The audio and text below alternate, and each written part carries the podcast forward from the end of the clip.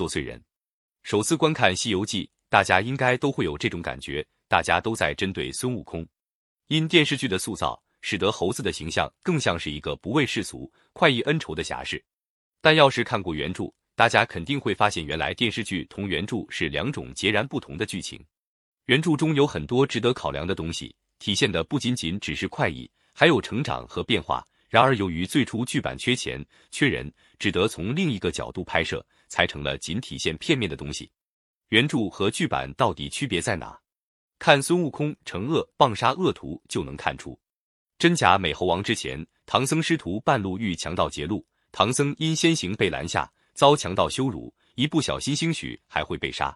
孙悟空后来赶到，变化成沙弥救唐僧后杀贼。唐僧不满孙悟空乱杀人。猴子一通辩解，唐僧虽然有气，也没法和猴子深究下去，只得作罢。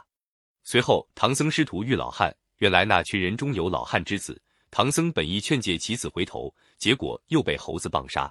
两次杀人，唐僧再也不能忍，于是念动紧箍咒，逼迫孙悟空离开。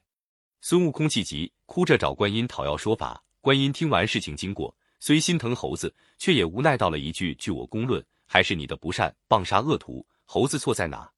从孙悟空的角度来说，遇到险恶之辈，应当杀之而后快。猴子本身处在花果山，花果山前期虽稳，后期却是群魔乱舞，讲究的是弱肉强食，只有强者才配生存，这是孙悟空认识的道。后来取经路上，孙悟空虽然受唐僧教化，对恶的态度依旧不喜欢。在杀荆棘岭花妖、树妖时，还是说了一句“为妖者必恶”，杀了就杀了。凶横是融入孙悟空骨子里的东西，这是本性，因为缺少教化，很难改变。然而，站在人类社会的角度，孙悟空的这种情绪非常危险。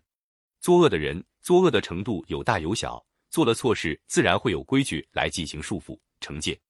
要是人人都像孙悟空这样，看到不平事直接拿棍棒往死里打，无需太久，整个秩序就会动乱，人间就会是一片混沌。孙悟空与唐僧、观音之间的矛盾。是快意与秩序之间的矛盾，前者虽然畅快，事实顺心，可对于别人来说未必就是好事。就像孙悟空杀的第二波强盗中老汉的儿子，虽然有错，可老汉却会因为儿子去世孤苦终老。老汉之子并非恶到无救的程度，交由官府教化，最终害老汉一个善子，不是更好结果吗？而要说恶，孙悟空本身死一万次都是不够的。从拥有能力开始，孙悟空做了多少恶？杀人、白骨精时，孙悟空曾说自己吃人、抢东西、毁天庭，任何一项都够猴子去死的。然而天庭、佛门却一次又一次给了悔过的机会，最终才换来一个斗战胜佛。想想看，要是天庭和佛门像孙悟空一样快意，那么还结果会是什么？别说孙悟空、猪八戒、沙僧还能有命在，《西游记》这部堪称经典的著作。已然成为了我们时弥留的美好回忆。